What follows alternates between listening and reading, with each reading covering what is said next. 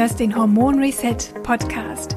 Der Podcast für alle Frauen, die ihre Hormone auf natürlichem Weg wieder ins Gleichgewicht bringen wollen.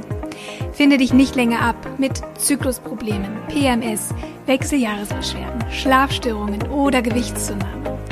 Ich bin Hormoncoach Rabea Kies und zeige dir, wie du gezielt über Ernährung, Naturheilkunde und einen hormonfreundlichen Lebensstil dich und deine Hormone wieder glücklich machst.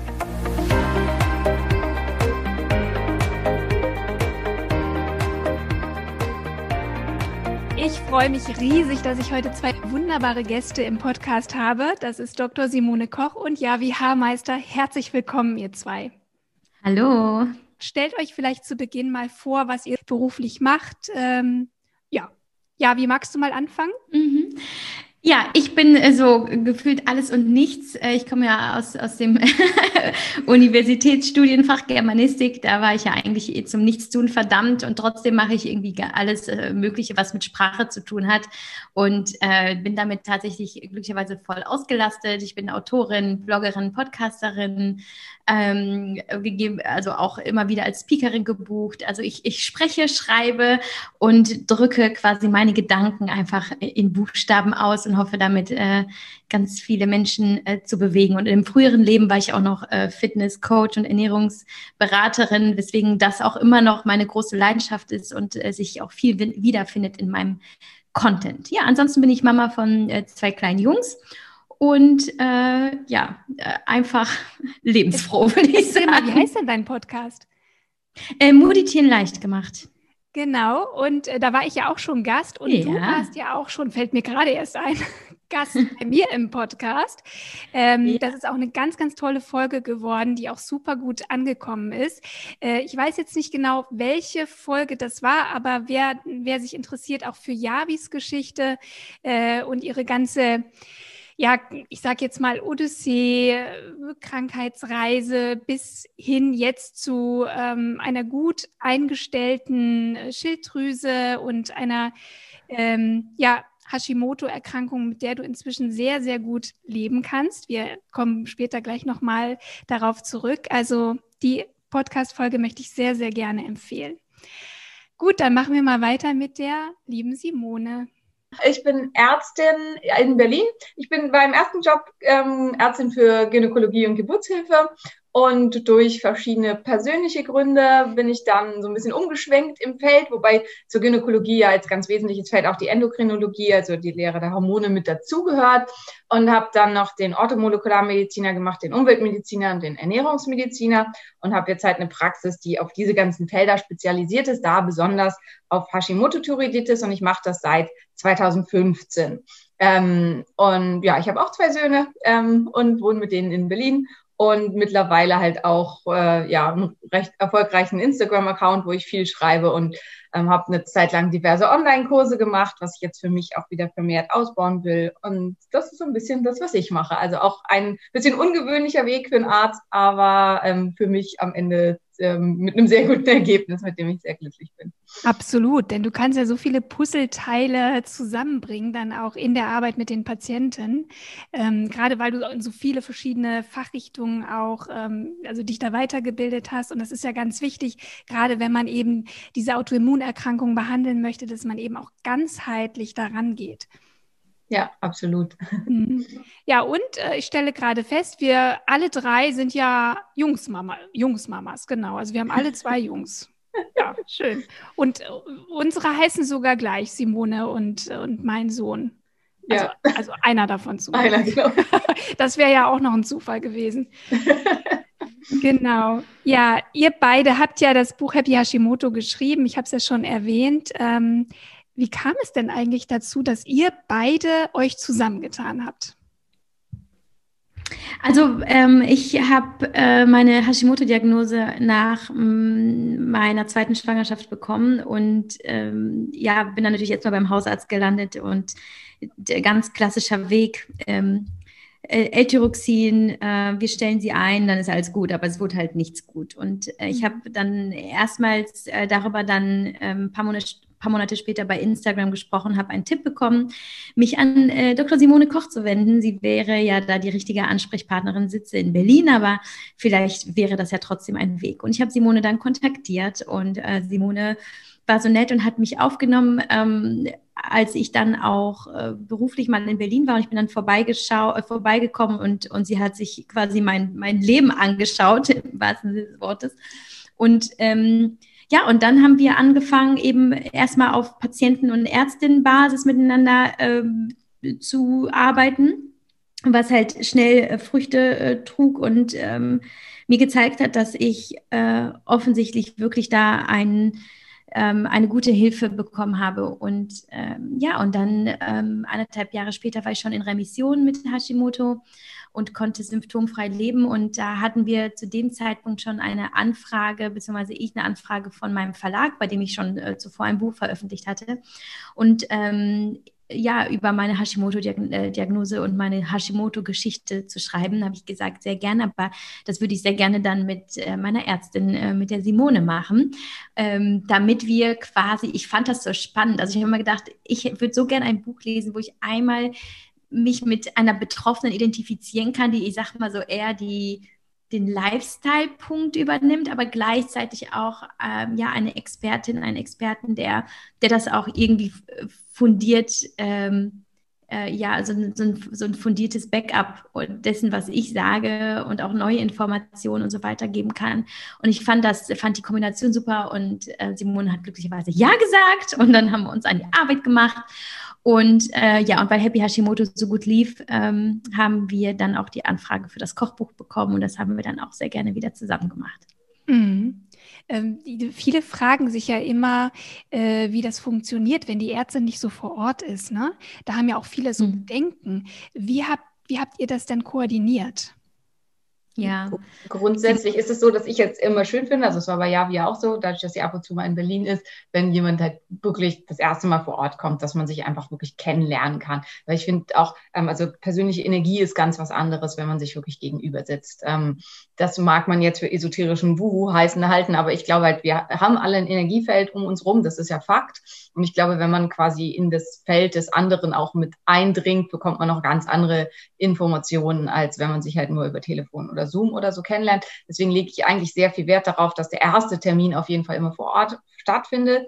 Hm, ähm, jetzt so in letzter Zeit war das bei mehreren Patienten nicht möglich, aber prinzipiell sollte das eigentlich immer so sein. Und das war dann halt auch so, ja, wie war da? Und ähm, ich hatte an dem Tag auch ein bisschen mehr Zeit und dann haben wir halt einen recht langen Termin gemacht. Ähm, und danach haben wir einfach auch dann telefoniert und das halt per Telefon gemacht oder ähm, per Skype oder Zoom oder inzwischen halt über die unsere Praxissoftware. Und ähm, da wir auch uns dann ja gemeinsam das Buch geschrieben haben und uns gut verstanden haben, haben wir dann halt auch zunehmend auch persönlich geschrieben und hatten da Kontakt. Das ist aber nicht die Regel, was ich glaube. Mhm. Äh, ja, also es ist auch äh, so, dass äh, gewisse Untersuchungen dann so liefen. Ich habe ja eine, eine, sehr glückliche Konstellation mit meinem ja sehr bemühten Hausarzt, auch wenn es nicht sein ähm, sein Spezialgebiet ist, so ist er total offen und hilft gerne. Das heißt, wenn Simone sagt, wir brauchen Werte XY, dann bin ich zu ihm gegangen, habe gesagt, wir brauchen Werte XY. Der wusste dann schon Bescheid, an wen das geht. Und manchmal hat Simone halt einfach auch äh, Laborproben geschickt, die ich äh, dann von hier aus, ob jetzt eine Stuhlprobe oder so, ähm, habe die dann fertig gemacht und habe das wieder zurück ans äh, Berliner Labor schicken lassen und Simone hat dann die Auswertung bekommen. Und ähm, ich sehe das genauso wie Simone. Ich äh, finde das unfassbar wertvoll, überhaupt erstmal mit jemandem persönlich zu connecten. Aber dann sehe ich überhaupt kein Problem mehr darin, es äh, ne, remote, äh, digital, äh, auf postalischem Wege zu machen.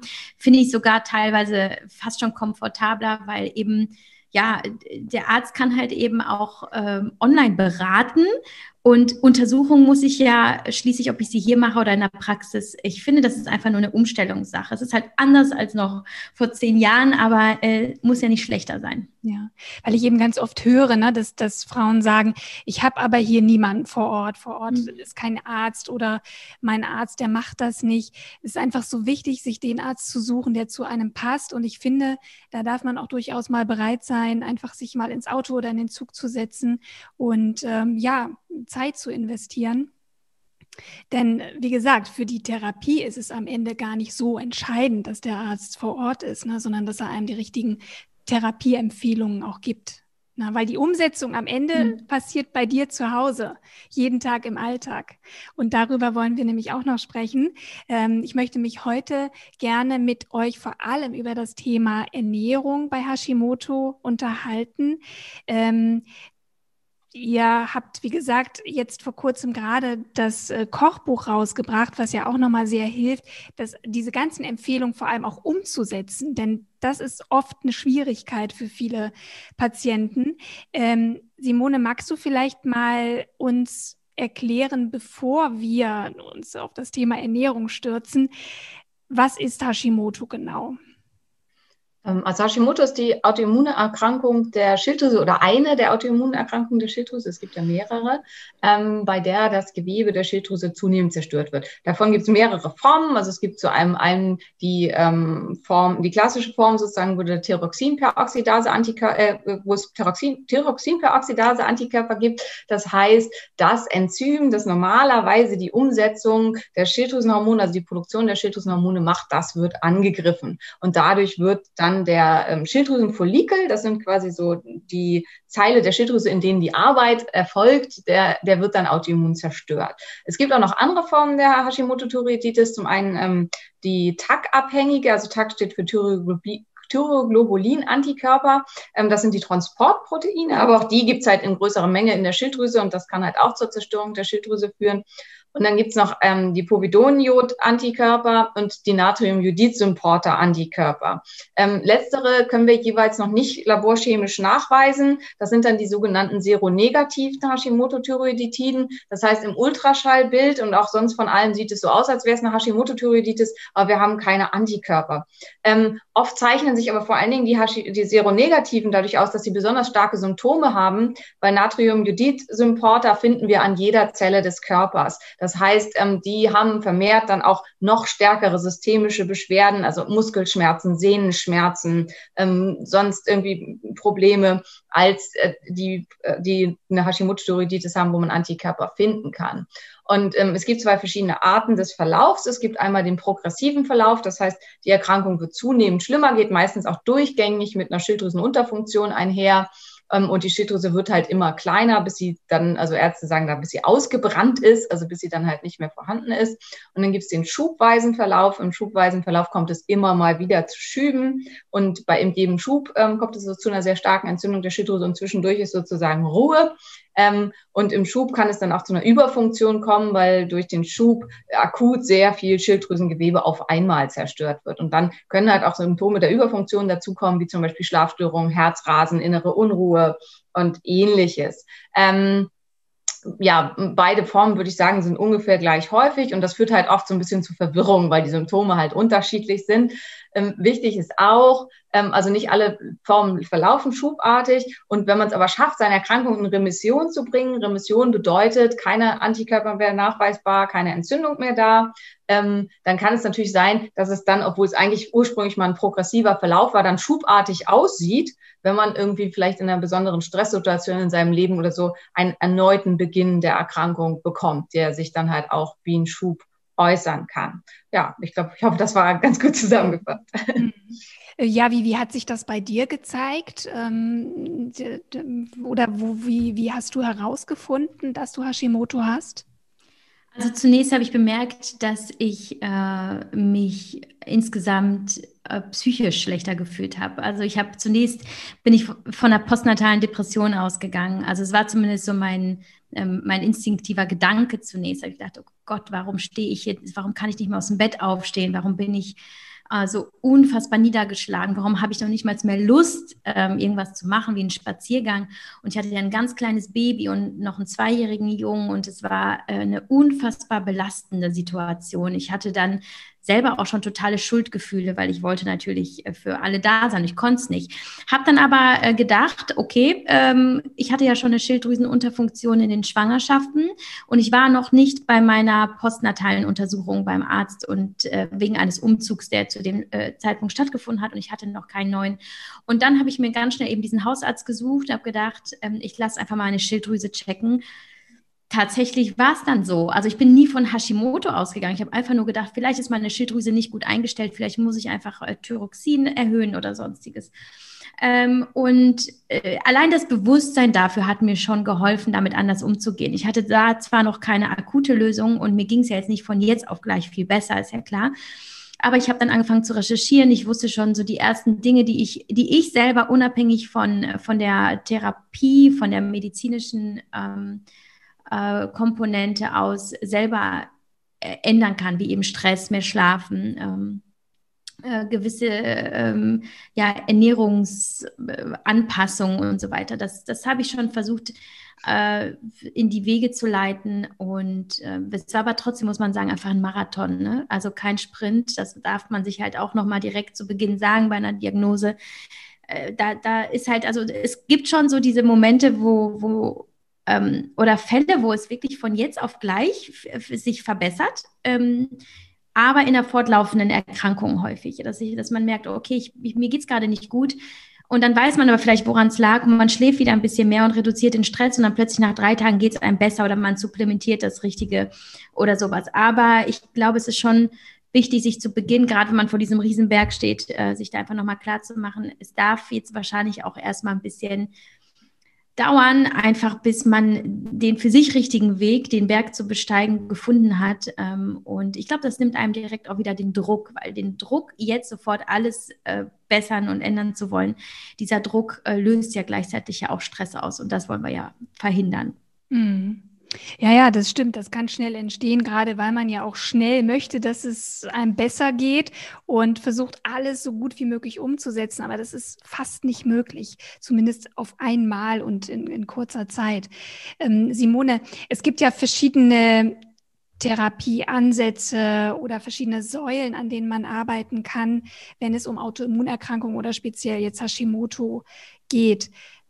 Welche Rolle spielt denn die Ernährung?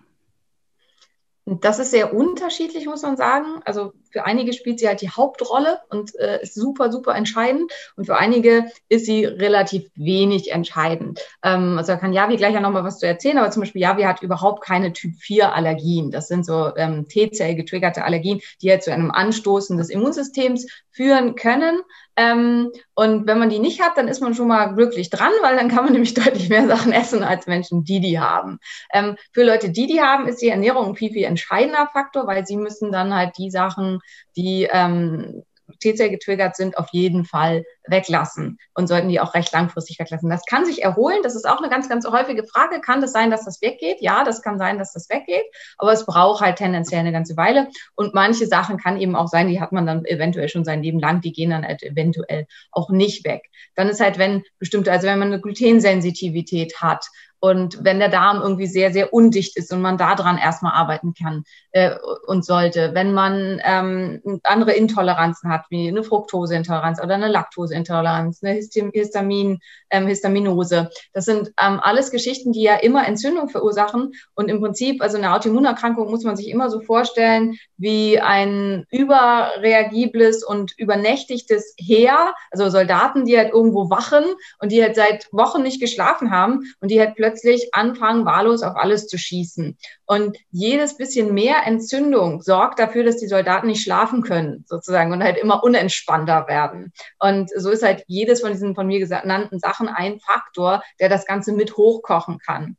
Und deswegen kann es eben sein, wenn ich viele Ernährungsfaktoren habe, dass Ernährung für mich ganz, ganz wesentlich ist. Es kann aber auch sein, was weiß ich, wenn ich Quecksilberfüllungen in den Zähnen habe und ich habe eine Quecksilberallergie. Oder ich lebe in einem Haus, wo Toluol an den Wänden verstrichen wurde wurde ähm, und bin halt jeden Tag diesem krassen Giftstoff ausgesetzt. Also dann kann es halt sein, dass Ernährung für mich total irrelevant ist. Und es kann eben auch manchmal sein, dass es was ganz äh, extern, also was ist wie, ich habe einen Job, der mich ultra unglücklich macht oder ich lebe in einer Beziehung, die missbrauchend und übergriffig ist und wo ich einfach nicht zur Ruhe kommen kann und wo dadurch ein permanenter Reiz entsteht. Und das ist ganz, ganz wichtig, dass man in ganz viele Richtungen gucken muss. Aber Ernährung ist einfach was, was wir sehr gut im Griff haben, wo wir persönlich rangehen können. Und das finde ich jetzt ganz, ganz wichtig. Ähm, Autoimmunerkrankungen hinterlassen ja so dieses Gefühl von Hilflosigkeit und ausgeliefert sein. Und Ernährung ist was, wo jeder Einzelne für sich dran arbeiten kann. Und das ist halt was, was ähm, es als eine der Säulen ähm, wichtig und schön macht, damit ranzugehen und es da zumindest zu versuchen, ob das für einen selber der Trigger ist oder einer der Trigger,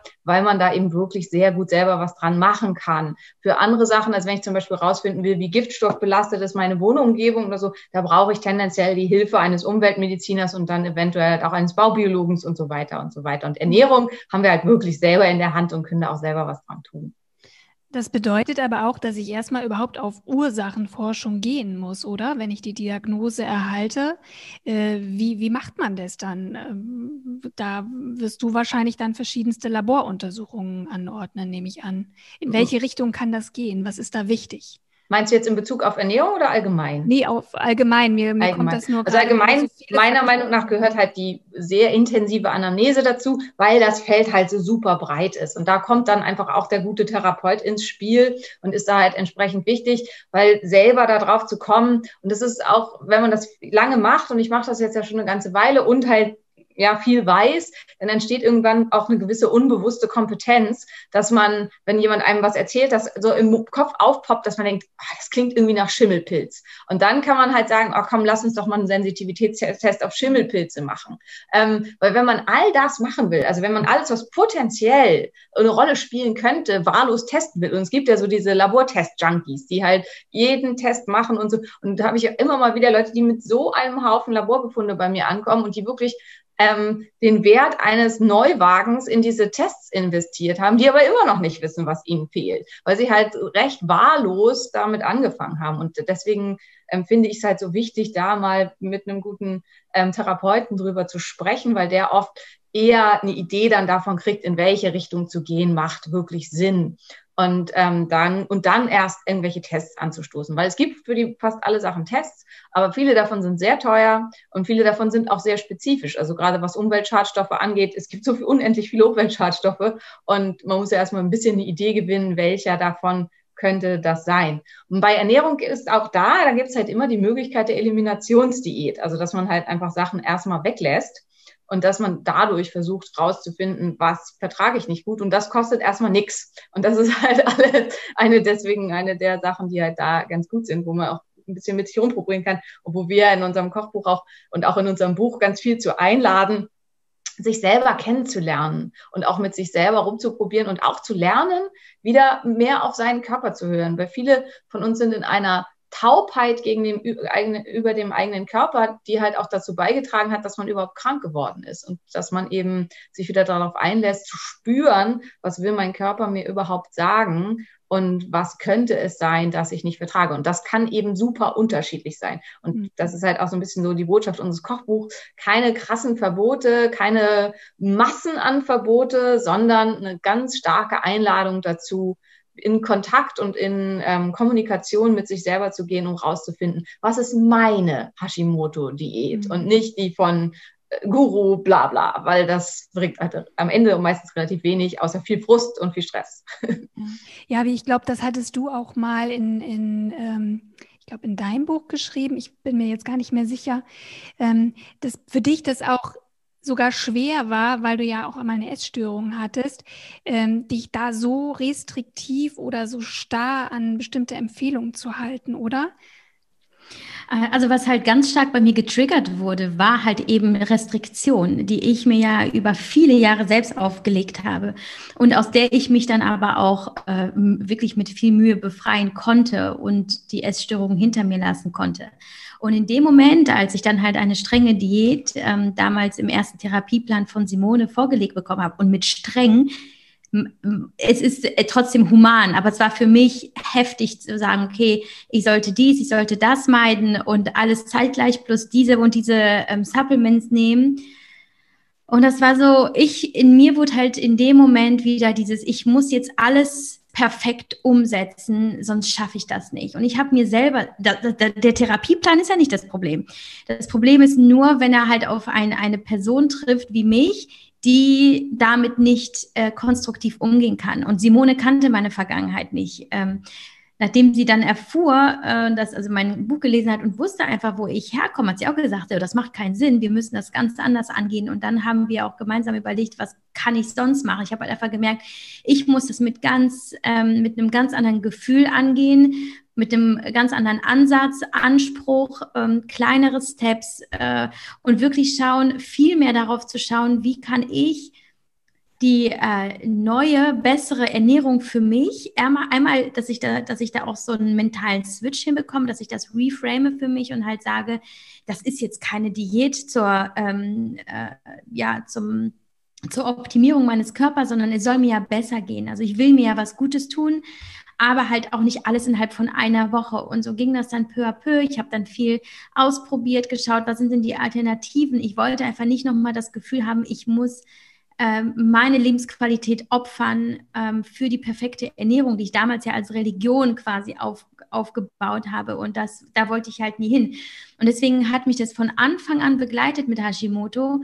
Dieser Gedanke, dass ich zum einen für mich einen Weg finde, der, ähm, der mich nicht immer nur mit Hashimoto identifizieren lässt, dass ich nicht immer sage und so mich so fühle, ich bin halt Yavi, die jeden Tag so ist, weil sie Hashimoto hat, sondern dass ich einfach nur meinen persönlichen Lifestyle aufbaue und viel mehr schaue, was kann ich mir selber Gutes tun ähm, und was habe ich halt jahrelang eben nicht gemacht, wie kann ich das jetzt besser machen, aber weniger dieses, ähm, zielorientierte. So, ich mache das jetzt, damit ich dann in drei Monaten da und da bin, sondern äh, dauerhaft ein, einen Lebensstil etablieren kann, der mir wirklich gut tut. Und das war dann halt auch immer ähm, ja so der, der Leitgedanke unserer Arbeit, wie Simone schon gesagt hat, äh, genau das zu vermitteln. Zum einen, dass es nicht eben diesen Einweg gibt, aber auch dass es auch wichtig ist, sich einfach mit seinen Wurzeln auseinanderzusetzen, mit seiner Geschichte, vielleicht auch mit den Ursachen dieser Erkrankung ähm, äh, und uns zu überlegen, wie kann es sein, warum, wieso bin ich heute hier, was ist passiert, was habe ich vielleicht bislang nicht so gut gemacht, wo war ich vielleicht nicht so gut zu mir?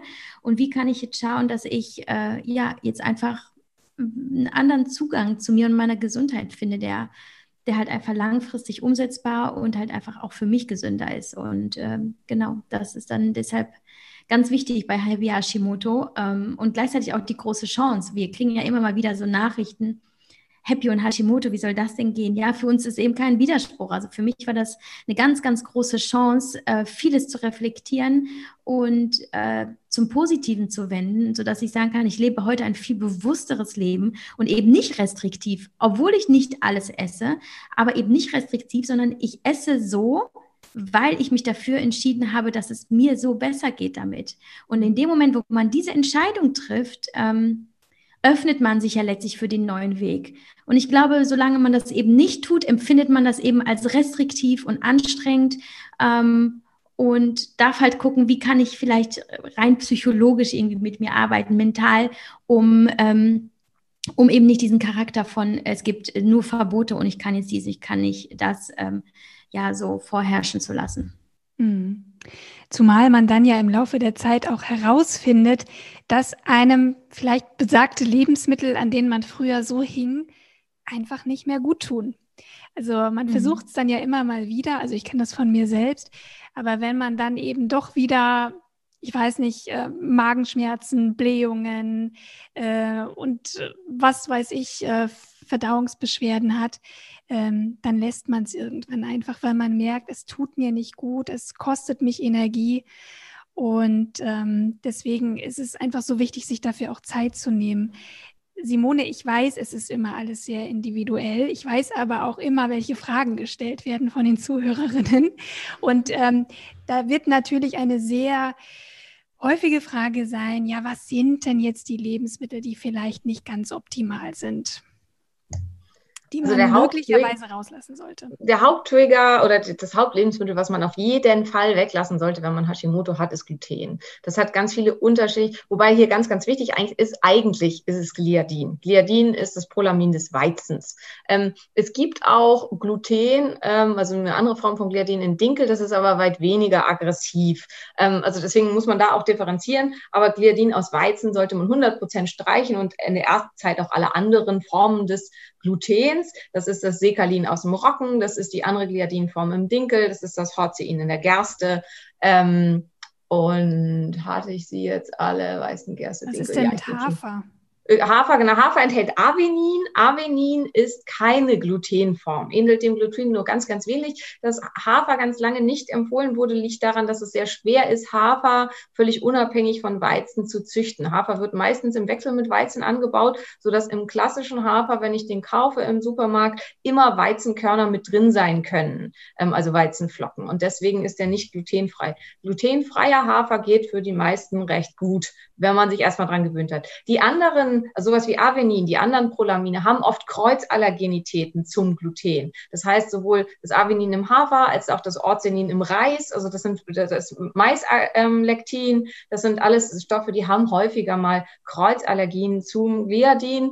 Aber das muss nicht so sein. Das sind halt alles Sachen, die muss man wieder rausfinden. Ich würde die aber am Anfang einfach mal alle weglassen. Also komplett sämtliche Getreide streichen und vielleicht so für vier Wochen. Mhm. Ähm, in der Praxis machen wir meistens acht Wochen, weil ähm, das wird halt auch ganz oft gefragt, wie dau lange dauert es denn, wenn es bis es heilt? Ist der Darm wirklich übelst entzündet? Sind die Zotten des Darms, also die Darmschleimhautzellen tatsächlich zerstört und kaputt? Dann kann das bis zu sechs Monate dauern, bis das wieder geheilt ist. Und dementsprechend ist halt dieses Jahr, ich habe Gluten mal eine Woche weggelassen, lassen, hat mir nichts gebracht. Mhm. Das kann halt sein, dass es einfach viel, viel, viel zu kurz war und dass der Körper noch überhaupt keine Chance hatte, sich in dieser Zeit zu erholen und dass es deswegen nichts gebracht hat.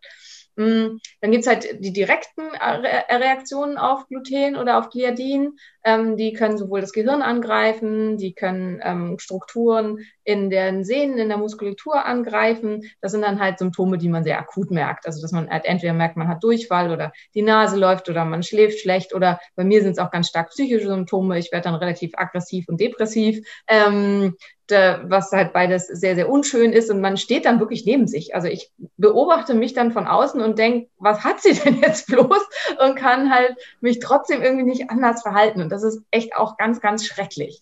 Ähm, und darüber hinaus hat äh, Weizen oder haben die einfach auch die Eigenschaft, dass es den Zucker sehr, sehr hoch treibt. Ähm, dadurch kannst du Anhängungen von ähm, Glucose an äh, Proteine kommen, was zum Angriff führen kann. Und Gliadin ähnelt tatsächlich in seiner Struktur relativ stark der Schilddrüse. Und wie gesagt, das übernächtigte ähm, Soldatenheer, das sowieso schon alles angreift, was nicht bei drei auf dem Baum ist, das greift erst recht dann die Sachen an, die so ähnlich aussehen wie das, was sie eigentlich auf dem Kika haben.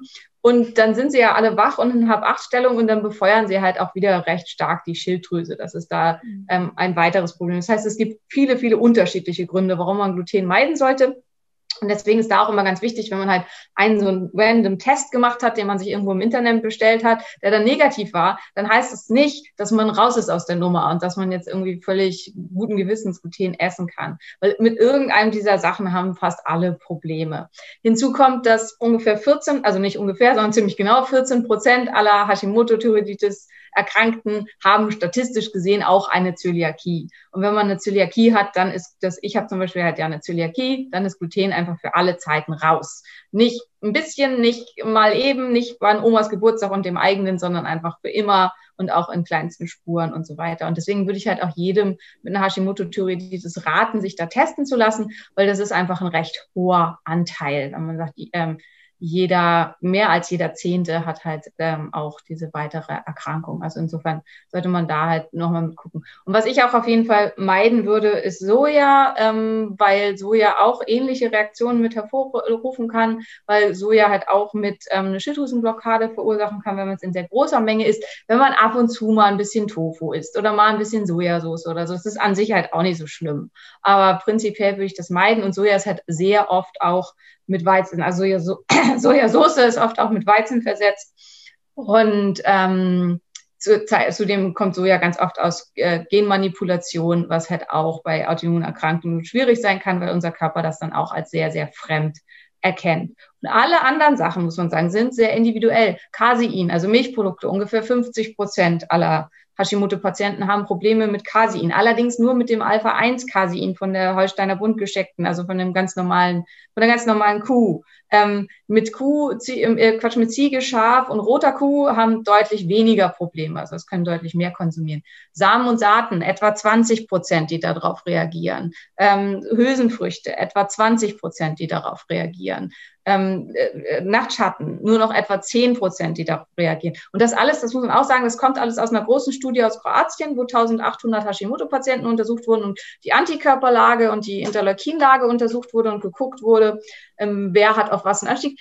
Das ist natürlich auch, das waren halt 1800 ist viel, aber es kann trotzdem natürlich sein, dass wenn man jetzt alle Hashimoto-Patienten dieser Welt untersuchen würde, dass das dann noch wieder ganz anders aussehen würde. Aber ich finde halt immer, an irgendwas muss man sich orientieren. Was ich halt immer wichtig finde, ist, es gibt nicht diese Verbote. Also ich hasse das, wenn jemand mir schreibt, aber bei Hashimoto darf man doch das und das nicht essen. Das ist Quatsch. Also ähm, selbst Gluten. Also wenn, wenn du da draußen zu den Glücklichen gehörst, die Gluten wirklich gut tolerieren und dann halt Gluten auch in einer sehr ursprünglichen Art und Weise als ein voll durchfermentiertes Sauerteigbrot, nicht aus genmanipuliertem Weizen, nicht aus hochgezüchtetem Weizen, sondern vielleicht eine Einkornart oder so, dir selber liebevoll zu Hause in deinem Lehmbackofen backst.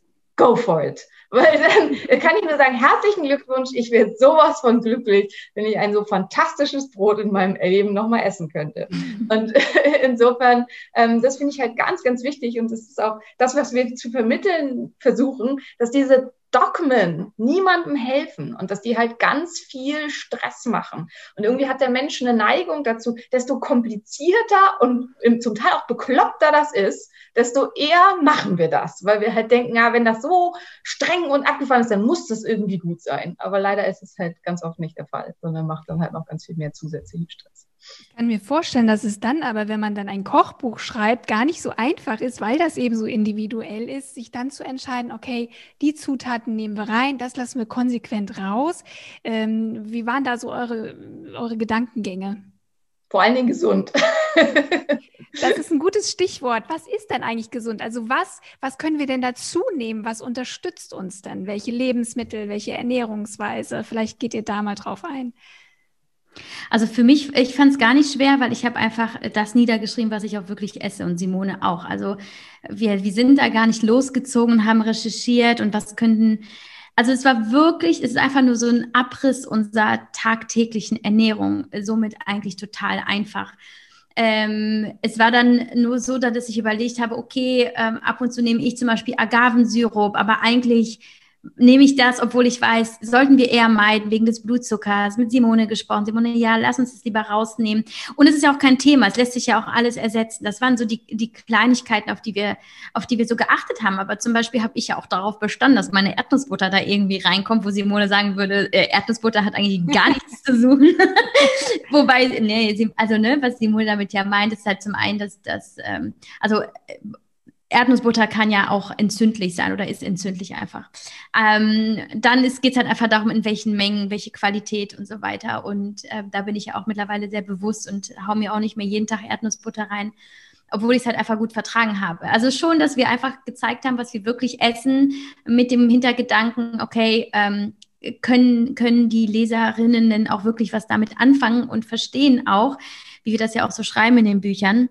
Nimm dir daraus äh, deinen Teil raus, der dir gefällt, der dir schmeckt. Ähm, achte darauf, ob, ob du das wirklich gut verträgst, weil ich habe ja zum Beispiel auch äh, Rezepte mit Hülsenfrüchten, die Simone nicht essen könnte, weil sie die nicht verträgt. Aber dass wir eben darauf hinweisen, ich kann das, ich Simone nicht und schau einfach, wie geht's dir tatsächlich? Und damit, also äh, jetzt, wenn du da, wenn da mal ein kleiner Pups rauskommt nach dem, äh, nach dem ähm, äh, Kidneybohnensalat zum Beispiel, ne, das ist jetzt nicht das Thema, aber wenn du dich da jetzt zwei Tage mit Schmerzen rumplagst, äh, solltest du halt schon achtsam sein und aufhorchen, überlegen, ob das wirklich noch Teil deines Ernährungsplanes sein sollte. Und nur weil Yavi Hameister das in Happy Hashimoto geteilt hat als ähm, leckeres Rezept, heißt es nicht, dass es für dich funktioniert. Aber ähm, ja, ansonsten, wie Simon sagt, also wir haben halt konsequent auf Gluten verzichtet. Das ist aber auch, weil wir tatsächlich beide komplett auf Gluten verzichten. Ähm, wir haben äh, nichts mit Soja, äh, kein äh, Industriezucker verarbeitet, also wirklich möglichst auch zuckerarm, eben aus Rücksicht auf den Blutzuckerspiegel. Darf ich nochmal nachfragen? Mhm. Ähm, ihr habt einige Rezepte auch mit Erythrit, glaube ich, ne? Mhm. Genau, äh, weil das ist auch immer so ein Thema, was viele interessiert. Das ist ja ein Zuckerersatz. Vielleicht mögt ihr dazu mal was sagen. Warum würdet ihr den empfehlen? Erythrit ist einer der ganz wenigen Zuckerersatzstoffe, die tatsächlich überhaupt keine insulinogene Wirkung haben. Also er wirkt sich null auf den Insulinspiegel auf. Ähm, Erythrit hat tatsächlich keine Kalorien, ähm, was für kleine, zarte Menschen wie mich und Javi auch doch manchmal ein Thema ist. und ähm, im Gegensatz zum Beispiel zu Xylit oder so, was halt schon da noch einiges mitbringt. Und Erythrit ähm, wird, wenn alles normal läuft, und da ist halt auch wichtig, da auf sich zu hören, ähm, gar nicht, also komplett über den oberen Dünndarm aufgenommen und gar nicht im Dickdarm verstoffwechselt und wird dann komplett über die Niere ausgeschieden. Das heißt im Prinzip, ist es so ähnlich wie wenn man Cognacwurzel isst, was halt auch ungefähr den Nährwert von Badeschwamm hat, zu dessen Produktion es ja auch genutzt wird, ähm, ist es halt eigentlich was, was man halt einfach nur ja, oben rein, unten raus. Ne? Es hat null Nährwert und das ist auch was, was oft kritisiert wird, wo ich halt denke, aber wenn das, wo ich das rüber gemacht habe, super nährstoffhaltig ist, wie jetzt die Yavisotes zum Beispiel. Ich meine, wer isst denn sonst irgendwie zwei Zucchinis zum Frühstück? Das ist doch ein tolles Frühstück. Und wenn ich dann halt da ein bisschen Erythrit drüber mache und um, um das geschmacklich halt für mich entsprechend anzupassen, finde ich, spricht halt überhaupt nichts dagegen, weil halt oft Erythrit mokiert wird als ja, es hat ja keinen Nährstoffgehalt. Das stimmt, aber also jetzt Melasse gut zu reden, nur weil es Nährstoffe hat, finde ich halt fragwürdig. Also weil es am Ende sind ja nur eigentlich auch sehr, sehr wenig Nährstoffe in diesen genau, genau. Alternativen. Genau. Und, es, ähm, und das ist halt der Punkt. Aber was eben sein kann, es gibt einige wenige, also wenn man bei bestimmten Arten der Foodmap-Intoleranzen, also der letzte Teil von Foodmap ist ja die, die Polyole, zu denen halt auch das Erythrit gehört. Und es gibt halt einige, die haben massive Dysbiosen, die dazu führen, dass Erythrit dann doch auch im Dickdarm verstoffwechselt wird. Und dann kann Erythrit äh, Durchfall und Blähung verursachen. Und dann ist es so wie mit allem anderen auch dann kann man das leider nicht essen. Aber wenn man halt das nicht hat, dann ist es wirklich einer, also ich habe ganz, ganz viele Studien auch über Erythrit gelesen. Also wenn man Ratten wirklich kiloweise Erythrit füttert, dann kriegen die davon Nierensteine. Aber so viel würde halt von uns niemand im Verhältnis zum menschlichen Körper konsumieren. Insofern, nach dem, was wir heutzutage wissen, ist es ein absolut sicherer ähm, nicht in irgendeiner Weise sich auf den Stoffwechsel auswirkender Süßstoff. Und außerdem mögen Javi und ich den auch beide ziemlich gern, was halt auch ein Punkt ist. Also ich zum Beispiel finde Stevia ultra ekelhaft und ich stehe auch nicht so auf Zylit. Und deswegen war das halt was, wo wir uns sehr gut drauf einigen konnten als ähm, ein gutes Süßungsmittel. Ja, und das Problem bei vielen Süßstoffen oder Zuckerersatzstoffen ist ja eben auch, dass die den Darm so äh, stark auch belasten. Ne? Genau. Ja, das ist doch gut zu hören. Wie sieht es denn aus mit tierischen Lebensmitteln? Das wird ja sehr viel diskutiert gerade. Die vegane Ernährung wird immer beliebter. Ähm, ja, wie habt ihr euch denn da äh, bezüglich eures Buches entschieden? Das ist ja auch eine wilde Mischung. Ähm, das ist äh, auch wieder schön, dass Simone und ich halt verschiedene äh, Ernährungsphilosophien hier zusammenbringen. Also Simone ist, wenn ich das jetzt einfach sagen darf, omnivor. Also sie ist da äh, sowohl für Fleisch als auch Fisch offen. Äh, Simone könnte jetzt natürlich noch ähm, darauf eingehen, dass es trotzdem, ne, Fisch ist nicht gleich Fisch und Fleisch ist gleich Fleisch. Äh, da weiß ich, dass Simone da extrem ähm, auf die Qualität achtet. Ich hingegen esse fast äh, komplett pflanzlich. Und der Grund ist äh, tatsächlich bei mir eher äh, ethisch. Also ich habe irgendwann vor ein paar Jahren aufgehört, Fleisch zu essen. Äh, weil ich es einfach in, für mich nicht mehr vertreten konnte. So. Und dann kam irgendwann, und witzigerweise aber erst nachdem Happy Hashimoto das Kochbuch fertig war, kam auch bei mir äh, der Fischverzicht hinzu. Äh, das heißt, wahrscheinlich äh, Happy Hashimoto, das Kochbuch 2, wird aus meiner Sicht keine Fischrezepte mehr beinhalten. Aber Achtung, das hat nichts mit Hashimoto zu tun und es ist nicht schädlich für Hashimoto. Es ist nur meine persönliche Überzeugung, ähm, dass ich da einfach ähm, so meinen Beitrag zur Umwelt und äh, ne, ich merke halt einfach, ich brauche es nicht unbedingt. Dennoch bin ich nicht super dogmatisch, wenn ich jetzt irgendwo einen richtig guten Fisch bekäme, irgendwie aus ähm, freiem Wildfang, äh, regional, äh, an einem schönen Urlaubsort oder Freunde haben was Gutes gemacht, da wäre ich auch nicht so, äh, so strikt und würde das auch auf jeden Fall genießen. Ich kaufe es halt jetzt einfach nur nicht und ähm, aber ähm, ich esse immer noch Eier und ansonsten hauptsächlich Pflanze. Ich komme aber gut damit zurecht, vor allem aber auch, weil ich Proteine supplementiere. Also mir ist der hohe Proteingehalt sehr wichtig. Ich merke das schnell, wenn ich zu wenig Proteine esse. Das merke ich an meiner Laune, das merke ich an meiner Leistung, an meiner Konzentration vor allem, ähm, an meiner Haut. Deswegen achte ich schon darauf, dass ich, äh, dass ich schon so auf ja, 100 Gramm mindestens Protein pro Tag komme, also zwei Gramm pro Kilogramm Körpergewicht, das ist so mein Richtwert, aber ich bin ja auch Sportlerin, ich mache viel Sport und äh, dadurch funktioniert das für mich aber auch gut. Ähm, würde ich kein Proteinpulver supplementieren und kein Kollagen zum Beispiel, würde ich, müsste ich da schon drüber nachdenken, weil ich finde es halt schon wichtig. Pflanzliche Ernährung ist nicht per se die richtige und nicht per se gesund. Sie muss halt einfach wirklich clever äh, konzipiert sein, dass es nicht zu einer, äh, zu, ne, zu einer Mangelernährung kommt. Ne? Also ähm, viele gehen ja davon aus, vegan ist gesund, weil ganz viel Obst und Gemüse, aber das Problem ist, Obst und Gemüse ist nicht das, was uns letztlich äh, immer nur komplett gesund macht. Ähm, sicherlich wichtig zu einem äh, großen Bestandteil, aber ähm, Proteine dürfen halt auch nicht außer Acht gelassen werden und Kohlenhydrate selbstverständlich auch. Deswegen versuche ich da sehr ausgewogen zu essen. Ja, und wie gesagt, wir haben halt auch viele vegane Rezepte, haben aber auch äh, welche mit Fleisch und welche mit Fisch und da ist irgendwie alles dabei. Finde ich jetzt auch ganz wichtig. Also ich wäre gern Veganer. Ich war auch eine ganze Zeit vegan und es hat mich aber also wirklich wortwörtlich fast umgebracht. Also es ging mir nie so schlecht wie in der Zeit meiner veganen Ernährung.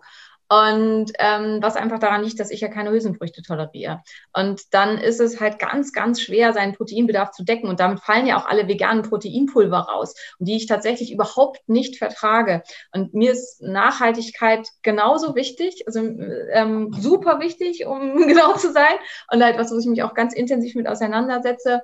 Ähm, ja, kann ich hier jetzt mal so droppen. Ich kann jedem nur empfehlen, das lese ich gerade von Frank Schetting, was, wenn wir einfach die Welt retten, kann ich nur jedem empfehlen, unbedingt lesen. Fantastisches Buch. Freunde, lasst uns die Welt retten. Und dazu gehört halt auch ganz, ganz wesentlich einfach ein Teil der Ernährung und da halt sehr, sehr ähm, achtsam zu werden. Und deswegen, also auch bei mir gibt es nicht regelmäßig Fleisch, aber ich konsumiere halt relativ viel Milchprodukte, die aber tatsächlich von einem Bauern, der bei mir um die Ecke ist, ähm, wo die Kühe freilaufen und zwar die ganze Zeit, wo die Kühe Hörner tragen und das sind halt rote Jersey-Kühe ähm, und von denen ich dann halt eben auch alle anderen Produkte kriege, wo man die halt auch in Rohmilchqualität bekommt und so weiter.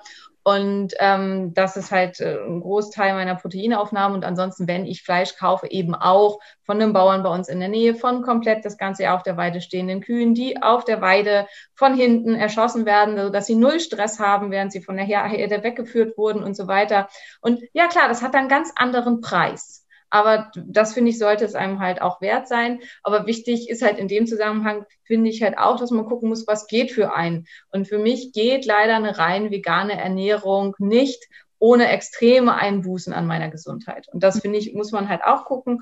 Und auch ähm, Fisch, also da ist halt auch, es ist möglich, ethisch und nachhaltig Fisch zu konsumieren, aber es ist halt viel, viel teurer, als irgendwie den Billigfisch bei Lidl zu kaufen und auch deutlich komplizierter, ähm, dass man da eben gucken muss. Und ja, auch da haben wir halt versucht, einen Spagat zu machen, aber ich glaube eigentlich ziemlich erfolgreich. Also viele unserer Rezepte lassen sich veganisieren und viele sind es, ich glaube, über die Hälfte sind es schon von Natur aus. Und da sind wirklich auch ein paar echt Knaller dabei. Also ich stehe ja zum Beispiel auch total auf Javis Soße und ich finde, das ist halt sowas, die sind eigentlich, wenn man sie schlau macht, sind die AIP und vegan und sind trotzdem total geil. Also Was sind denn jetzt Javis Soße?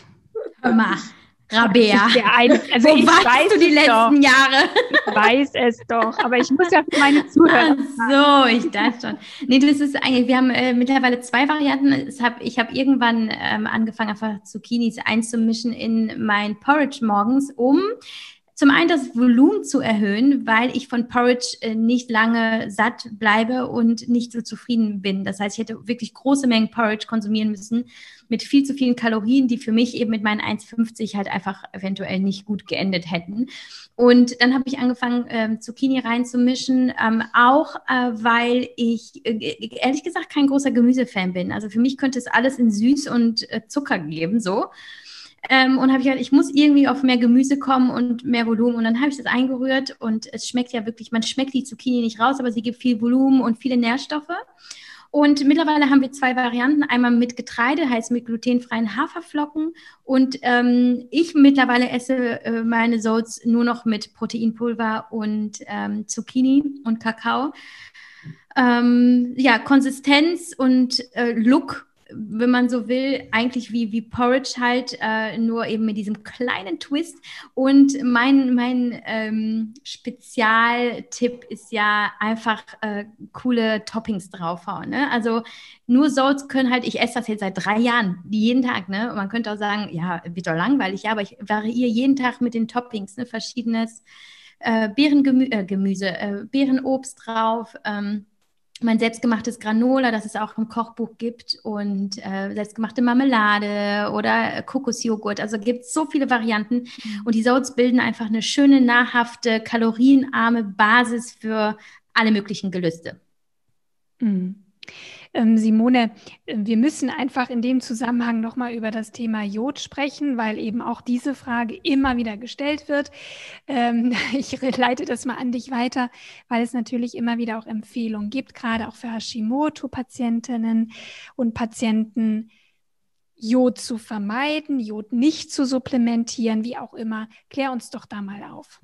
Wichtig ist bei sowas immer zu gucken, wo kommt das her. Und es gab eine Studie, jetzt muss ich, ich glaube aus den 80ern, da kam das auf, Ende der 80er, Anfang der 90er aus England, wo man festgestellt hat, dass ähm, Patientinnen, die Jod konsumieren, daraufhin einen ähm, Schub entwickeln, also einen Hashimoto-Schub entwickeln könnten. Und dann hat man so ein bisschen weiter geguckt und hat gesucht, geguckt, in welchen, ähm, wo gibt es denn besonders häufig Hashimoto und hat dann auch festgestellt, dass mit einem Überangebot an Jod, also mit einer sehr hohen Jodaufnahme. Und da muss man jetzt sagen, das sind wirklich massive, also das sind Jodaufnahmen im Grammbereich, um die das da geht, dass in diesen Gebieten deutlich häufiger Hashimoto-Thyreoiditis auftritt als in anderen. Man hat aber nicht weiter geguckt, was steht denn damit noch in Zusammenhang. Und erst, und dann hat man aber, das hat sich halt so durchgesetzt und gleichzeitig in dieser gleichen ähm, kam dann halt mit auf, man solle dann für die, also für die Antikörper Selen supplementieren. Das war halt auch in dieser Studie bei den Engländern. Wenn man Selen gibt, dann werden die Antikörper besser. Also fingen alle Ärzte an, ihren Patienten Selen zu verschreiben, auch völlig blind, ohne mal zu gucken, wie ist der Selenspiegel so und vor Jodkonsum zu meiden, was äh, äh, vor Jodkonsum zu warnen. Was man nicht bedacht hat bei dieser ganzen Geschichte ist, dass England ein extrem jodreiches Land ist. Die Böden Englands sind massiv jodreich im großen Unterschied zum Boden in Deutschland, welcher extrem jodarm ist. Und erst Jahrzehnte später hat sich ähm, glücklicherweise muss man sagen die Uni Bielefeld des Ganzen angenommen und hat das Ganze mal untersucht an deutschen Patienten und hat dann festgestellt, dass von 800 Hashimoto-Patienten, ähm, Patientinnen, muss man sagen, es waren gleich alles Frauen, ähm, alle, alle 800 einen Jodmangel hatten und dass die reine Gabe von Selen bei allen 800 keinerlei sinnvollen Effekt hatte, weil ohne Jod bringt Selen nämlich gar nichts. Und ähm, also hier sind eine ganze Menge schwierige Denkfehler drin gewesen in dieser Empfehlung. Und ja, manche reagieren auf Jod sehr schlecht. Und ähm, das haben wir in Happy Hashimoto drin auch als Beispiel und genau erklärt. Da ist ein ganzes Kapitel dazu zum Thema Jod. Aber ähm, was das Problem ist, man kann sich das so vorstellen, die kranke entzündete Schilddrüse ist wie, wenn man eine Magen-Darm-Grippe hat. Wenn ich eine Magen-Darm-Grippe habe und ich hau mir dann eine riesen Mahlzeit Essen rein, dann wird die sehr unangenehm oben wieder rauskommen, ähm, weil der Magen sie ablehnt. Habe ich jetzt eine Intoleranz gegen Essen oder eine Essensensitivität oder Allergie? Nein, sicher nicht. Mein Magen ist krank. Und genauso ist das bei der Schilddrüse auch. Ähm, wenn die Schilddrüse stark entzündet ist und nicht arbeiten kann, wenn ich ihr dann quasi ihr Essen gebe, was Jod ist, dann wird sie rebellieren weil sie halt, sie, sie kann einfach nicht. Sie ist im Augenblick nicht in der Lage zu arbeiten. Und wenn dann halt noch Jod oben drauf kommt, dann kann es zu Schwellungen, Schmerzen, Globusgefühl, also ein Kloßgefühl im Hals kommen. Und das kann sehr, sehr unangenehm sein. Heißt das, dass ich eine Jodallergie, Jodsensitivität habe? Nein, heißt es nicht, sondern das heißt nur, meine Schilddrüse ist krank. Die Jodallergie gibt es nicht. Man kann gegen Jod nicht allergisch sein, weil Jod ist von seiner Strukturgröße nicht groß genug, um eine und hat äh, keinen Proteinanteil, auf den man eine Allergie entwickeln könnte. Ähm, Jod, sogenannte Jodallergien bestehen auf Kontrastmittel. Das ist halt was, was ähm, ein ganz anderer Terminus ist aber wirklich Jodallergien gibt es eigentlich nicht. Und wer halt Probleme mit Jod hat, hat wahrscheinlich noch ein stark entzündliches Geschehen an der Schilddrüse und sollte sich eben darum kümmern und sollte ähm, erreichen, dass die Entzündung insgesamt nach unten geht und dass die Schilddrüse sich erholt. Und dann kann er auch Jod tolerieren. Für eine vernünftige Schilddrüsenfunktion ist Jod essentiell. Ohne Jod kann die Schilddrüse nicht vernünftig funktionieren. Plus, das habe ich ja vorhin schon gesagt, mit dem Natriumjodidsimporter. Jede Zelle unseres Körpers hat Natriumjodidsimporter. Oder die aller, allermeisten, was halt ein gutes Zeichen dafür ist, dass auch jede Zelle unseres Körpers Jod braucht. Ähm, und wenn ich Jod konsequent meide, dann kann ich damit massiven Schaden verursachen. Und ganz, ganz wichtig ist das für alle Frauen, die Kinder bekommen wollen, Schwangerschaft und Stillzeit. Jod ist sowohl zum Schwangerwerden ultra essentiell, als auch dafür, dass das Kind sich vernünftig entwickelt. Und deswegen ist es wirklich fatal, auch wenn man Hashimoto hat, in der Schwangerschaft und auch in der Stillzeit dann Jod komplett zu meiden. Damit kann man, und ich sage sowas eigentlich nicht gerne, aber in diesem Zusammenhang muss man es echt sagen, damit kann man seinem Kind wirklich schaden. Und insofern äh, ist das halt ein Thema, was mir sehr, sehr wichtig ist, da eine neue Awareness zu schaffen, weil diese Empfehlung, die immer noch die allermeisten Ärzte raushauen, ist veraltet. Die ist nicht mehr aktuell zu dem, was wir heutzutage wissen. Aber bis sich sowas durchsetzt, das dauert tendenziell so 20 Jahre, bis das halt dann ähm, ja, in der Allgemeinheit angekommen ist. Na, dann hoffen wir mal, dass so viele wie möglich jetzt diesen Podcast hören. Aber sag mal, dann wäre es ja schon ganz gut, wenn ich meine Jodspiegel, Selenspiegel auch einfach mal testen lasse. Oder bevor ich jetzt irgendwie wild supplementiere und vielleicht auch überdosiere. Ähm, auf jeden Fall. Also ich bin ja ein ganz großer Freund von Messen statt Raten. Ähm, wichtig ist da halt das, was ich am Anfang schon gesagt habe, dass man nicht sich in so einem diagnostischen Tsunami verliert und der einen quasi hinwegspült und man halt das Gefühl hat, ich muss noch das testen und das testen und das testen, sondern dass man sich so ein paar Basics raussucht. Aber regelmäßig mal eine Mineralstoffanalyse zu machen oder regelmäßig mal ähm, äh, einen Jodtest oder sowas zu machen, das würde ich auf jeden Fall empfehlen. Wobei beim Jod tendenziell reicht das, den einmal zu machen. Eigentlich kommt auch immer raus, dass ein Jodmangel besteht ähm, und dann halt vorsichtig Jod zu supplementieren und das entsprechend, weil dann weiß man, ich brauche das. Und wir essen so wenig Jod und unsere Böden sind so jodarm. Also wer jetzt nicht ein totaler Algenliebhaber ist und zwei, dreimal die Woche irgendwie Algen isst, bei dem ist halt zu erwarten, dass er einen Jodmangel hat. Und deswegen gehört Jod für mich auch zu den Dauersupplementationen, wenn man es denn verträgt. Also was man halt mhm. immer in einer kleinen Menge zusätzlich mit einnehmen sollte. Mineralstoffprofile kann man inzwischen auch ganz gut im Kapillarblut machen. Das ist nicht so hundertprozentig medizinisch validiert, aber es ist besser als nichts. Also wer halt kein freies Labor bei sich in der Gegend hat oder keinen Therapeuten, der das mit einem macht, kann halt auch immer noch darauf zurückgreifen. Mhm. Was wären denn so die wesentlichen Mikronährstoffe, die du checken lassen würdest? Also auf jeden Fall Vitamin D, also das ist halt so das, wo ich immer nachgucken würde, weil da halt ganz, ganz viele einen Mangel haben. Tatsächlich halt eben auch Selen, weil das so eine große Rolle für die Schilddrüse spielt. Ähm, wenn möglich Jod, Magnesium ist auch bei fast jedem im Mangel heutzutage in der heutigen Bevölkerung. Ähm, bei Schilddrüsenpatienten noch relativ wichtig die B-Vitamine, die würde ich allerdings immer nicht testen, die würde ich einfach nehmen, weil da kann man nicht viel falsch machen. Überschuss wird über die Niere ausgeschüttet, die Tests sind sehr teuer, also würde ich die einfach nehmen. Ähm, Zink, ganz, ganz, ganz, ganz wichtig. Zink hat eine ganz wesentliche Auswirkung aufs Immunsystem und ähm, ist bei ganz vielen Autoimmunerkrankten massiv im Mangel und ist auch ganz schwer auf den hochzubringen. Ähm, ja, das ist eigentlich so das Wesentliche. Und wer sich dann halt noch echt was Gutes tun will, würde ich mal nach den Fettsäuren gucken, weil das Fettsäurenprofil, also welche Fettsäuren wie viel gebildet werden, ob eine Transfettsäurenbildung im Körper stattfindet, weil das wissen die meisten nicht. In der entzündlichen Lage werden Omega-6-Fettsäuren vermehrt in Transfettsäuren umgewandelt in unserem Körper. Das ist gar nicht so sehr die Aufnahme von Transfettsäuren, sondern das ist das große Problem. Das heißt, wenn jemand halt, der schon wieder so fit und gesund ist wie Javi, immer ab und zu Erdnussbutter isst, ist das überhaupt nicht schlimm. Aber wenn jemand, der noch halt in einer ganz, ganz schwer entzündlichen Lage ist, äh, jeden Tag so ein halbes Glas Erdnussbutter isst, dann kann das halt ein massiver Entzündungstrigger sein. Und ähm, auch da kann man halt mal hingucken. Ist aber ein bisschen teurer. Und dann kommen wir halt noch zu den Aminosäuren. Aminosäuren sind auch, auch bei Autoimmunpatienten oft massiv im Mangel. Das kann man sich dann halt auch nochmal angucken. Aber ich würde es in der Reihenfolge machen. Also ich persönlich halte Vitamin D und Mineralstoffe für wichtiger als Fettsäuren oder Aminosäuren, dass man sich da langsam durcharbeitet durch den Nährstoffteil sozusagen.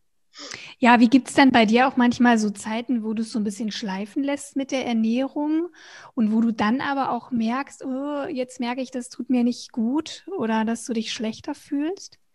Ähm, hm. Ich glaube, es ist vielmehr so bei mir, dass ich gar nicht so, so in so Blöcken oder in so Phasen esse, äh, sondern vielmehr, bei mir gibt es täglich immer irgendwas, was vielleicht nicht optimal ist. Ne? So sei es jetzt mal hier ein Eis und da ein Glas Wein und ähm, ein bisschen Erdnussbutter. Es ist halt so, ich habe halt für mich eher so die 90-10-Regel einfach aufgestellt. Ich würde, ich, ja, ich würde sagen schon 90, weil ich äh, witzigerweise stelle ich das immer erst dann fest, wenn andere sehen, was ich esse und sagen, oh mein Gott, du isst so gesund. Und das ist für mich aber mittlerweile so normal geworden und dass ich dann, wenn ich mal was Süßes esse, denke, oh mein Gott, ich habe was Süßes gegessen. Ähm, obwohl das eigentlich so im Vergleich mit anderen ist der Standard immer noch sehr, sehr hoch. Und das wird mir dann immer wieder dann bewusst, wenn ich mit anderen rede, die dann meine Ernährung als so wahnsinnig gesund bewerten. Aber äh, ich lasse, ich habe selten so die Phasen, wo ich irgendwie zwei Wochen, ich sag mal, jetzt cheate, wie jetzt einige sagen würden, ne, wo ich mir nur Scheiße reinhaue.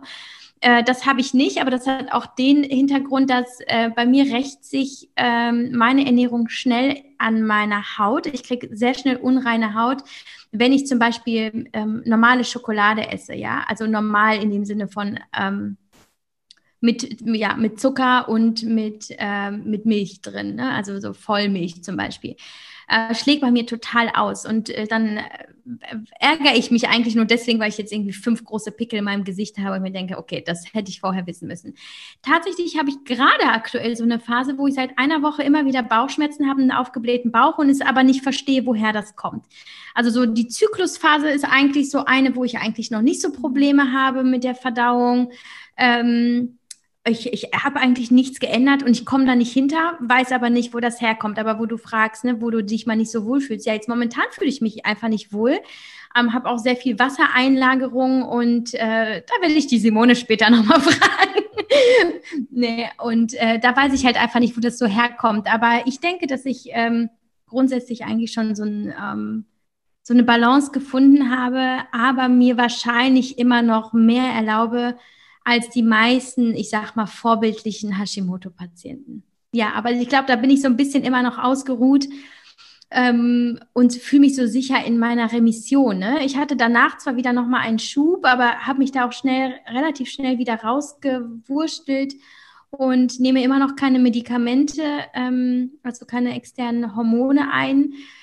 Und ich glaube, dadurch, dass ich gemerkt habe, okay, ich, ich konnte da wieder raus, äh, traue ich mich wahrscheinlich jetzt ein bisschen mehr, ähm, bin aber trotzdem sehr wachsam und sehr achtsam.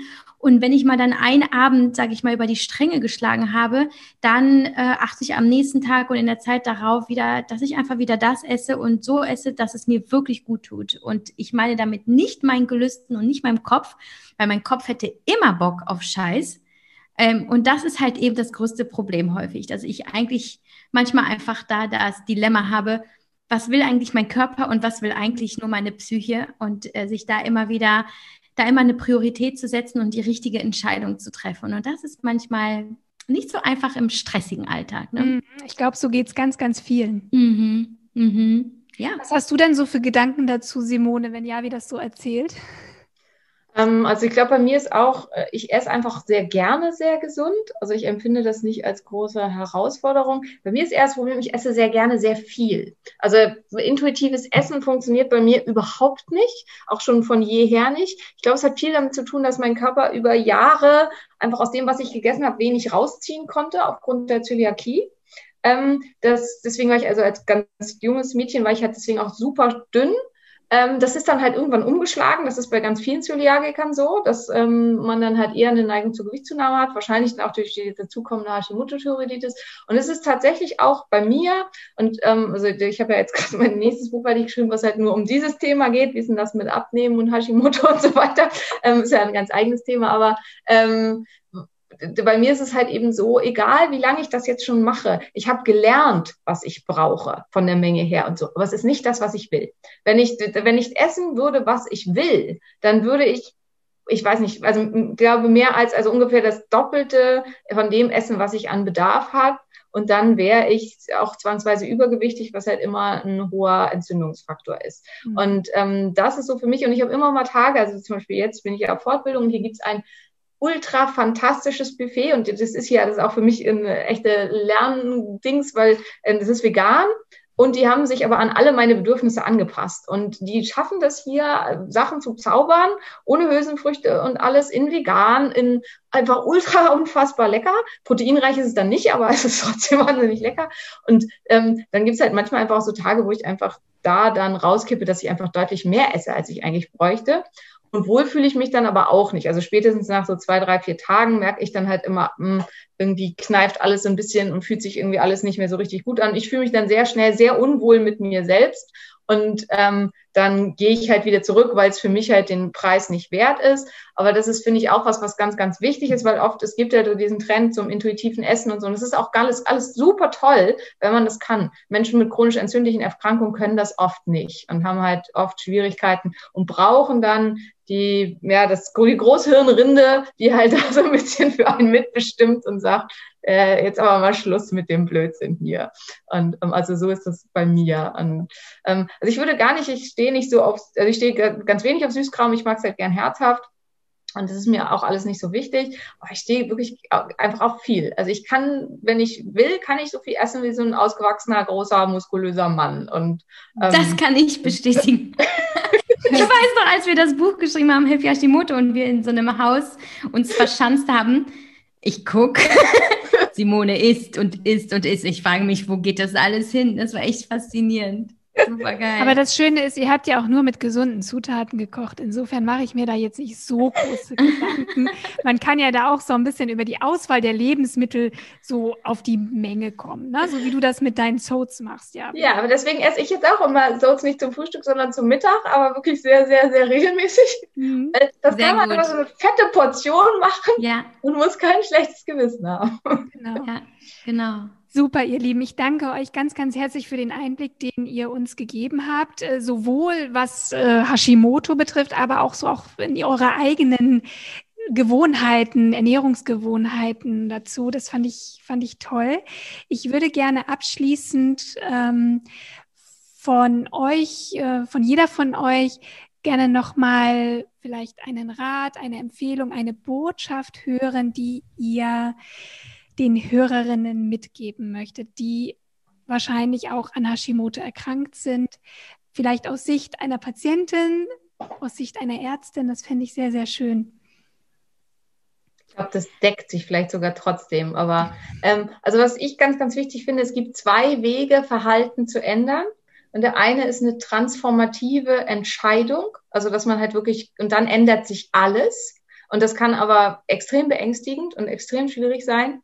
Und der andere Weg ist die 1%-Regelung, dass man halt in ganz vielen kleinen Schritten sich ändert. Und beides ist total okay. Und das finde ich halt, das mit, also sich nicht diesen krassen Stress zu machen, dass es ein transformativer Prozess sein muss, weil das muss es nicht. Nicht jeder muss zu Beginn IP machen oder ein krass veganes Schema, wo man irgendwie gar nichts mehr darf oder so, sondern wenn du jeden Tag ein kleines bisschen mehr von dem umsetzt, von dem du eigentlich weißt, dass es gut für dich ist, sodass dein ganzes System sich langsam daran gewöhnen kann, ohne das Gefühl eines Totalverlusts aller Sicherheitsparameter zu haben haben, ist das total okay und da in diesem Maße deine ganz individuelle Entscheidung zu finden. Also das wäre so meine Botschaft, weil viele haben so dieses Gefühl, sie müssen das und das und das und das und das und das ist dann so viel, dann fangen sie gar nicht erst damit an. Und das ähm, ist nicht nötig und ähm, da möchte ich zu ermutigen, dass es auch ganz langsam und in deinem ganz individuellen Tempo sein darf. Ja, genau, das hätte ich auch gesagt, aber ich habe noch eine andere, einen anderen ähm, Aspekt und zwar mh, hm, einmal auf jeden Fall sprechen, also sich öffnen und klar machen, weil häufig fühlen wir uns so schlecht in uns selbst und glauben, wir dürfen jetzt, wir müssen jetzt woanders uns anpassen, weil wir sonst äh, irgendwie ähm, auffallen und vielleicht redet man schlecht bei uns. Nee, einfach klar kommunizieren, damit auch sich selber öffnen für die Situation und für diese Krankheit ähm, und einfach andere mit einbeziehen, um Unterstützung zu bekommen. Wir müssen da nicht alleine durch und wir brauchen ganz viel Verständnis vom Umfeld, ähm, um, um eben diesen Alltag zu bewältigen. Ja, also auch mit den Partnerinnen sprechen, die dann verstehen, warum wir gewisse Dinge kaufen, warum wir gewisse Dinge nicht essen, warum vielleicht diese Speisen nicht mehr auf den Tisch gehören sollten und einfach um Empathie bitten. Und darüber hinaus, ich glaube, viele glauben, ähm, Hashimoto sei jetzt so ein, so ein fancy Ding. Also wir brauchen jetzt ganz viel fancy Stuff und teure Sachen. Es ist nicht günstig, sicherlich ähm, gerade zu Beginn die ersten Untersuchungen äh, zu machen und sich so die ersten Supplements anzulegen und rumzuprobieren. Aber ich finde äh, so die Erinnerung daran, dass es vielmehr darum geht, wieder so back to basics zu gehen, ne? zu dem, was unsere Grundbedürfnisse einfach sind. Und das ist halt einfach natürliche Nahrung, das, was die Natur bietet, Schlaf, Ruhe, ähm, so, so diese, diese Dinge, die eigentlich häufig einfach übersehen werden, weil wir dazu neigen, einfach uns Gesundheit zu kaufen. Aber Gesundheit muss halt einfach gar nichts kosten, wenn wir uns äh, darauf konzentrieren, was wir halt eben auch so ein bisschen angelehnt an diese 1%-Methode jeden Tag zu Hause umsetzen können, ohne dass wir dazu zu unserer Kreditkarte greifen müssen oder sonstiges. Und ähm, da also die Mischung aus, aus äh, dem, was dir zur Verfügung steht, ähm, den kleinen Entscheidungen und Veränderungen im Leben, die letztlich in der Summe zu dem äh, großen Ganzen führen und äh, ja und sprechen, sich mitteilen, Hilfe holen und äh, ja es nicht alleine schaffen wollen zu mhm. müssen. Das war ein komischer Satz. Naja. Ja, ich finde es nochmal noch mal gut, dass du das auch sagst, denn es ist wirklich überwältigend am Anfang, da auch sich selber die Informationen zusammenzusuchen. Es ist auch so viel Widersprüchliches, was man liest, was man hört. Deswegen sich an einen, an einen guten Therapeuten zu wenden, an einen Arzt, der einem hilft, ähm, das ist sehr, sehr wichtig. Und nicht zuletzt natürlich auch äh, euer wunderbares Buch oder eure Bücher, die ich natürlich sehr, sehr gerne verlinken werde. Und auch, ähm, ja, den Kontakt zu euch. Herzlichen Dank, dass ihr heute bei mir wart. Ähm, ich denke, das hat ganz, ganz vielen geholfen und ich freue mich, wenn ihr mich bald mal wieder hier besucht im Podcast. Gerne, danke, liebe Rabea. Vielen Dank für das schöne Interview, Rabea. Gerne. Tschüss. Tschüss.